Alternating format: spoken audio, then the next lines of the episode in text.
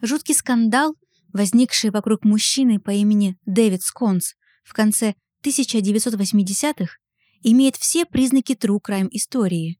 Убийство или же убийства сочетаются здесь с жадностью, коррупцией, мошенничеством и по-настоящему странными поворотами сюжета. И все это связано с семейным бизнесом в четвертом поколении. Но что действительно выделяет этот случай среди прочих, так это тысячи задействованных трупов.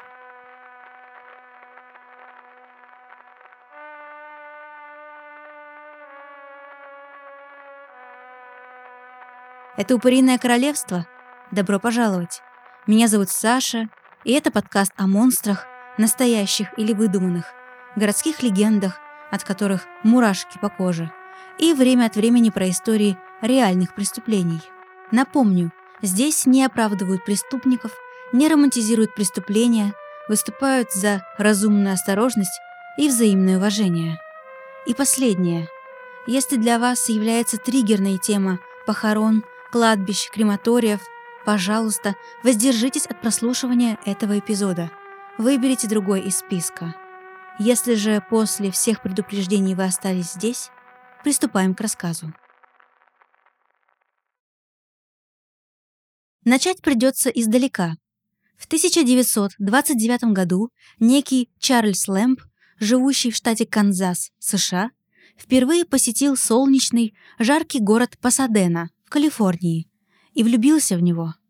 Несмотря на то, что в Канзасе у Чарльза был успешный бизнес, похоронное бюро, он оставил дело на старшего сына, который был уже взрослым человеком, взял жену, двух младших детей и перебрался в город своей мечты. В Пасадене бизнесмен приобрел старое похоронное бюро и крематорий, возведенный еще в 1895 году, и приступил к работе. Для информации, в нашей истории это важно, похоронные бюро в США предоставляют полный спектр ритуальных услуг, буквально в одном здании. Подготовка тела к захоронению, бальзамирование, кремация, проведение церемонии прощания, захоронение гроба или урны с прахом на кладбище, помощь в получении и оформлении всех необходимых документов. Время спустя Чарльз Лэмп передал бюро в ведение двух своих младших сыновей – Лоуренсу и Джону. Они вместе вели дела несколько десятилетий, пока уже Джон не ушел на пенсию, а потом и Лоуренс засобирался на заслуженный отдых. Бюро и крематорий считались семейным бизнесом, поэтому Лоуренс Лэмп мечтал передать бизнес уже своим двум сыновьям, но те отказывались иметь дело с покойниками. Однако у Лоуренса Лэмба была еще и дочь, умница и красавица Лори Энн. В 1977 году именно она получила в управление семейный бизнес. Помимо того, что женщина действительно была очень привлекательна в молодости, у Лори, по воспоминаниям современников, имелся очень приятный голос. Она всегда находила слова, чтобы поддержать и утешить горюющих родственников на церемонии прощания. Была вежлива, тактична. Кроме того, с чего и началась ее карьера в семейном бизнесе, мисс Лэмп великолепно справлялась с макияжем и прическами для умерших. Однажды она даже получила профессиональный комплимент. «Мисс, у вас определенно талант делать так, чтобы мертвые выглядели менее мертвыми». Как и многие, Лори Энн Лоуренс мечтала о личном счастье. Она встретила свою любовь в лице Джерри Сконса, вышла за него и родила двоих сыновей — Дэвида и Гэри.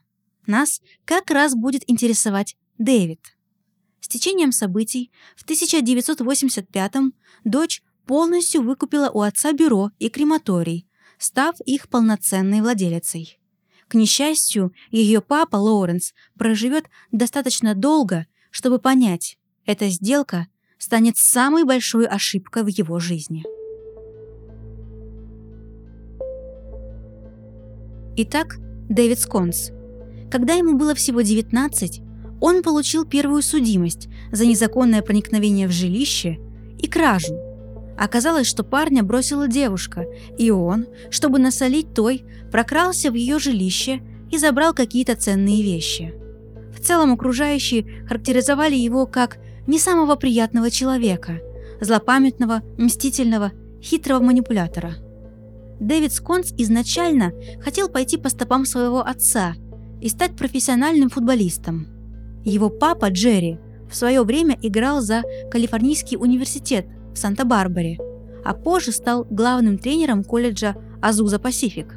Туда, кстати, поступил в 1974 году и сам Дэвид, но продержался в колледже недолго и бросил учебу. Трудиться, прикладывать усилия ему не очень-то хотелось. Бросив колледж, парень несколько лет пробовал себя на разных работах. Крупье в казино, билетером на хоккейном стадионе, но в основном слонялся без дела. Он даже пытался поступить в полицейскую академию, но на медкомиссии выяснилось, что у него дальтонизм. С мечтой о форме пришлось расстаться. В 1982 году, когда Дэвиду было 26, обеспокоенные судьбой сына родители посоветовали ему пройти хотя бы образовательные курсы, раз с колледжем не сложилось, и получить профессию. Например, обучение на бальзамировщика и присоединиться к семейному бизнесу, похоронному бюро «Лэмп». Уточню, что бюро много лет носило фамилию своего основателя, Чарльза Лэмба, прадедушки Дэвида, хотя владели им уже его потомки по фамилии Сконс. Дэвид не был в восторге от школы бальзамирования, но он увидел возможность заработать деньги в кремационном бизнесе. Дело в том, что в начале 80-х количество кремаций в Калифорнии резко возросло на 34%. В основном потому, что подорожали участки на кладбищах. Люди стали прибегать к достойной альтернативе.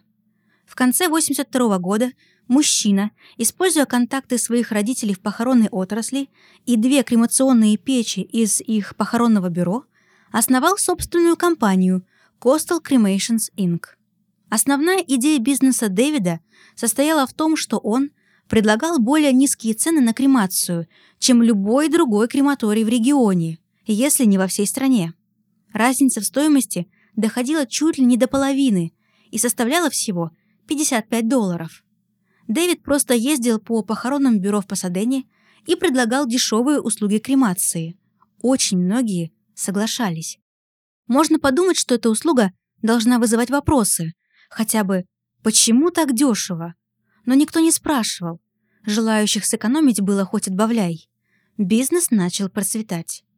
Разумеется, у Сконса был секрет. Просто отвратительный, мерзкий, откровенно говоря, секрет. Согласно закону штата Калифорния, стандартная процедура кремации заключалась в том, что одновременно можно было сжечь только одно тело. Этот процесс занимал несколько часов. Два, если не ошибаюсь. Труп сжигали, затем ждали, пока печь остынет, собирали прах, полностью очищали печь. И только потом можно было приступать к следующей кремации. Дэвид же посчитал это непрактичным.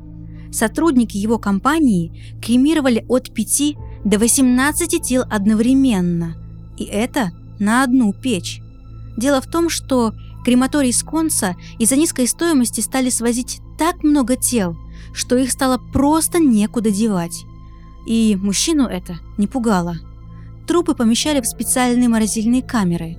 Порой мертвецов накапливалось такое громадное количество, что тела складывали в камерах друг на друга слоями.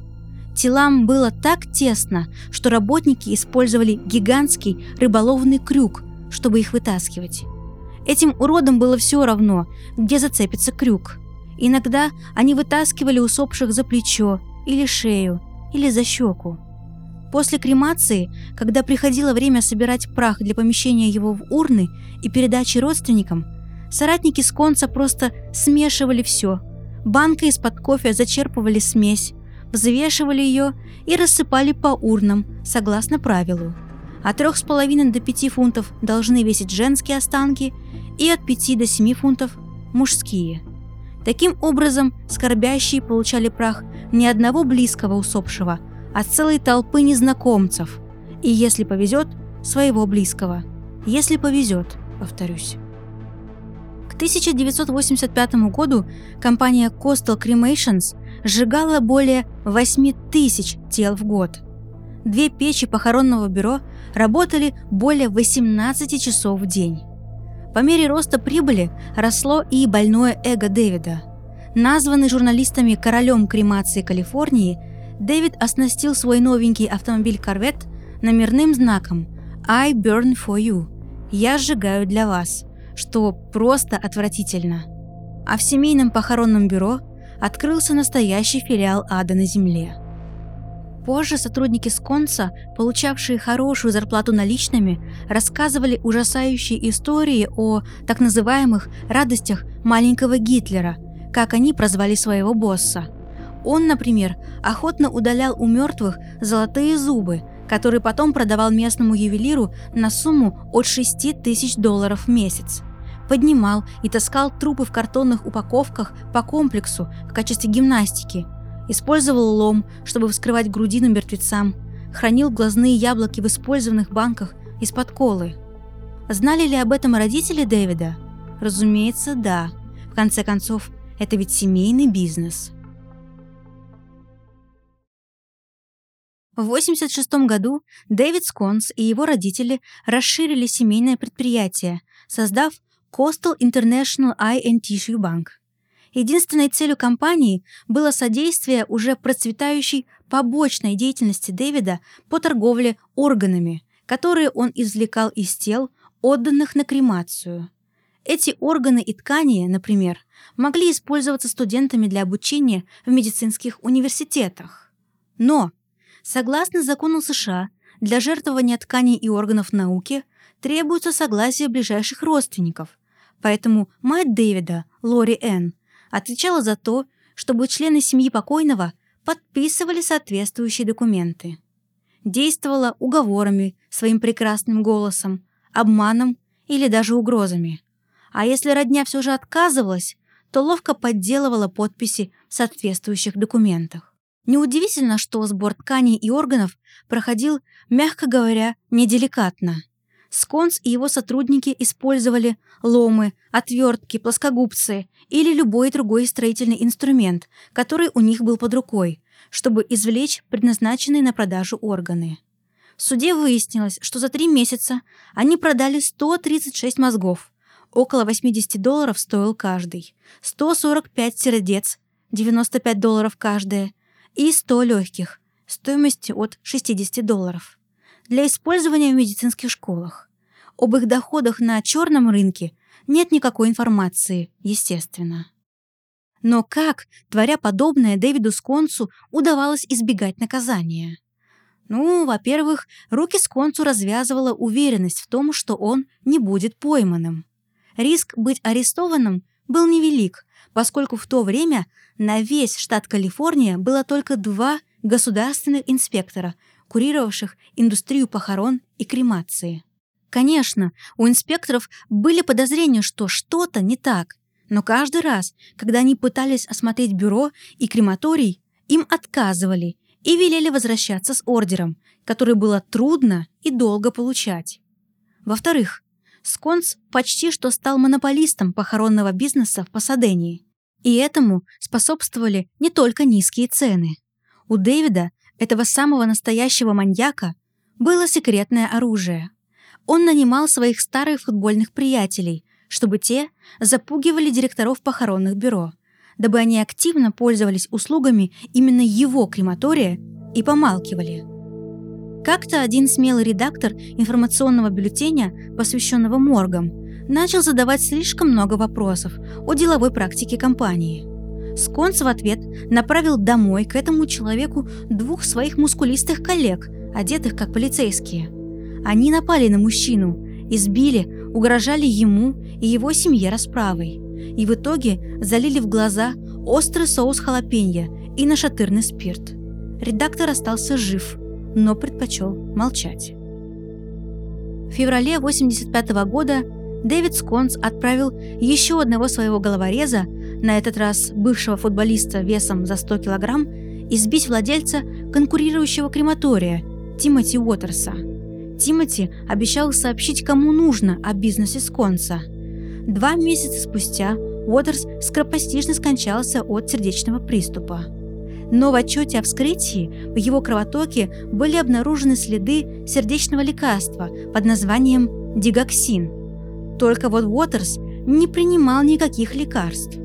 Нужно сказать, что существует вещество, которое имитирует действие дигоксина. Это олеандр, ядовитое дерево, растущее в Калифорнии. Во время суда над Дэвидом Сконсом по делу о массовых кремациях и увечьях трупов в 1989 году один из его соратников сообщил, Сконс хвастался, что незаметно подлил нечто в напиток Уотерса в ресторане, а вскоре тот умер. Но об этом мы еще поговорим. Но погодите, дальше будет только хуже. 23 ноября 1986 года крематорий семьи Лэмп загорелся после того, как двое сотрудников попытались побить рекорд компании, поместив в каждую печь по 19 тел. Предполагается, что пожар возник из-за того, что тела были набиты там так плотно, что засорили дымоход. Имейте в виду, внутри эти печи немногим больше телефонной будки, а мировой рекорд по количеству живых людей, помещенных в одну из них, составляет всего 14 человек. Если вы подумали, что пожар означал конец омерзительного предприятия, то вы ошиблись. Дэвид Сконс тайно устроил новый крематорий примерно в 70 милях от бюро на складе города Хисперия, тут же, в Калифорнии. Официально новый бизнес был направлен на производство керамических плиток теплозащитного экрана для космических кораблей. Главное в процессе – это гигантские печи, работающие на дизельном топливе. Фактически же их также использовали для кремации. Конечно, незаконно. Тела кремировались там в течение двух месяцев, до 23 декабря 1986 года. Процессу помешал бдительный ветеран Второй мировой войны. В конце декабря он связался с местным инженером по качеству воздуха и пожаловался на ужасный дым, который извергали печи по соседству, круглосуточно и без выходных. Когда ему сказали, что это всего лишь керамический завод, пожилой мужчина закричал не говорите мне, что я не знаю, как пахнет горящая плоть. Я был у печей в Освенциме. Когда помощник начальника пожарной охраны Уилл Вентфорд через пару недель в январе 1987 года отправился обследовать объект, он обнаружил, что все внутри складского помещения покрыто сажей. Пол в липкой зловонной жиже, а мусорные баки до краев заполнены пеплом и протезами. Но и этого Венворту оказалось мало. Когда он открыл одну из печей, на него выпала человеческая нога, все еще горящая. Дэвида Сконса арестовали. Пока Дэвид ждал предъявления обвинений, власти сделали еще одно пугающее открытие. В мае 88 года в подвальном помещении дома в Глендере, который он арендовал до 87 года, новый арендатор обнаружил обугленные человеческие останки и позвонил в полицию. За два следующих дня было собрано две большие коробки, наполненные доверху костями, зубными протезами, фрагментами черепов, проводами от кардиостимуляторов, а также нашли банку от содовой, наполненную коренными зубами. Как вы понимаете, Сконс брал работу на дом, так сказать, и продолжал сжигать тела даже в арендованном на короткий срок жилье. Перед тем, как съехать, он, к слову, сравнял бульдозером землю на переднем и заднем дворе, но, выходит, замел следы не полностью. Родители Дэвида, Джерри и Лори Энн Лэмп Сконс были осуждены в 95 году по 10 пунктам обвинения. Каждый из них был приговорен к трем годам и восьми месяцам тюремного заключения и остался без гроша после урегулирования иска на сумму более 15 миллионов долларов – от семей жертв. Изначально им было предъявлено в общей сложности 67 обвинений, включая обвинения, связанные с массовыми кремациями. Но они избежали большинства после того, как полностью перенесли вину на своего сына Дэвида. Дэвид Сконс признал себя виновным по 21 обвинению в проведении массовых кремаций, нанесении увечий трупам и вышеупомянутых нападениях. Он был приговорен к пяти годам тюремного заключения и освобожден в 91 году, отсидев два с половиной года. Увы, я не нашла информацию, почему так произошло. Насчет убийства Тимоти Уотерса конкурента по бизнесу.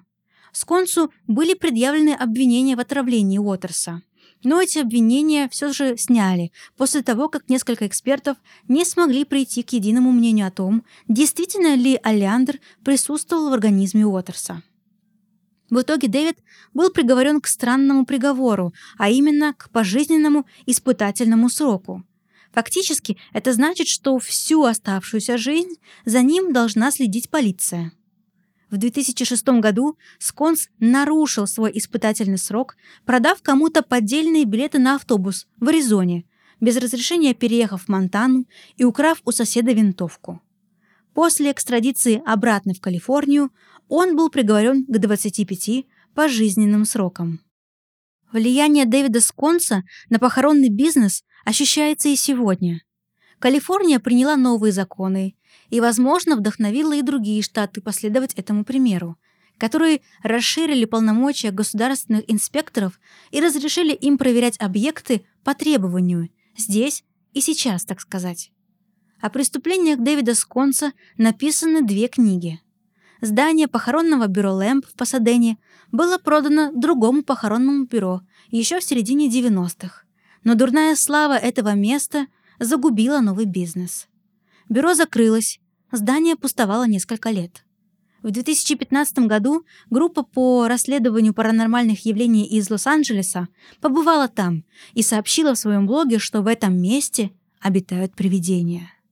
В конечном итоге бывшее похоронное бюро было выкуплено компанией, которая занимается производством и продажей ламп и лампочек. В 2018 эти ребята превратили место скорби в роскошный дом на несколько квартир. Например, тогда же, в 2018-м, квартиру на втором этаже с тремя спальнями там можно было арендовать за 4700 долларов в месяц.